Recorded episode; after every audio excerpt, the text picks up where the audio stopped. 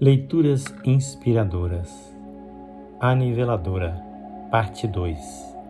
Por Les Brown, subdelegado de San Diego, Califórnia. Retirado do livro Conte Comigo, Deus. Na leitura de ontem, vimos como o patrulheiro se encontrava numa emergência para salvar uma criança e não podia transpor uma vala entre uma estrada e outra. A história continua. A niveladora começou a descer pelo íngreme barranco, espalhando a terra por ali. Grandes nuvens de poeira vinham envolver-nos a todo momento. Parecia ter passado um longo tempo, mas fora apenas questão de minutos e afinal a gigantesca niveladora entrou pela estrada, bloqueando o tráfego nas duas direções. Rápido! Rodei o mais depressa que pude, a sirene berrando estridente, atravessando as quadras até o endereço que me haviam dado e procurei aflito o número da casa. Encontrei-o quase imediatamente. Entrei correndo porta dentro e uma senhora jovem, atemorizada, entregou-me o filhinho, um bebezinho ainda. Logo senti que ela não poderia ajudar-me em nada. A criancinha já estava ficando azulada. Será que chegara tarde demais?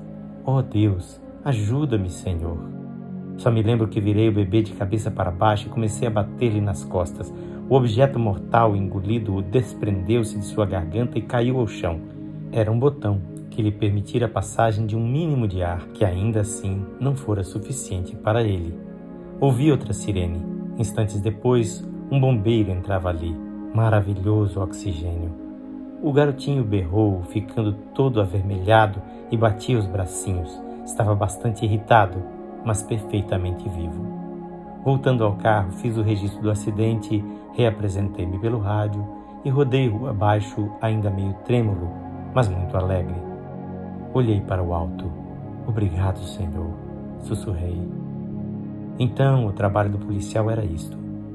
Ultimamente vinha questionando esta vida, perguntando a mim mesmo se valia a pena. O contato com os marginais, criminosos, a escória da sociedade os probleminhas menores que às vezes consumiam muito tempo e energias, um trabalho ingrato. Era essa a vida que eu queria realmente? No entanto, com a ajuda de Deus, acabamos de salvar a vida de uma criança, e com esse serviço, a minha própria vida de repente tinha sido colocada em perspectiva. Aquela vidazinha em perigo me ensinara que meu trabalho era muito importante e que seria sempre auxiliado nele por um Deus amoroso e terno um Deus que atende nossa oração e ajuda um guarda a passar com sua viatura por uma vala imensa.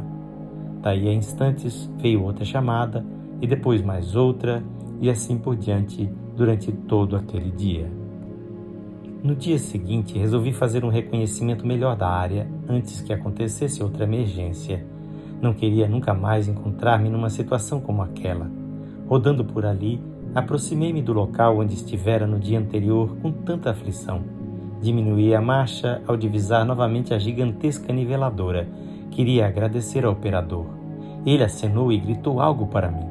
Veio em minha direção e percebi que estava profundamente emocionado. O bebezinho, murmurou ele gaguejando e parou, sem poder dizer mais nada. Surpreso com aquela emoção, procurei tranquilizá-lo. O bebezinho está bem, graças a você que me ajudou a salvar a vida dele. Sem a sua ajuda, eu não teria chegado a tempo. Sabe, amigo, foi um trabalho a dois. Ele engoliu em seco. Eu sei, mas quando o ajudei, não sabia que.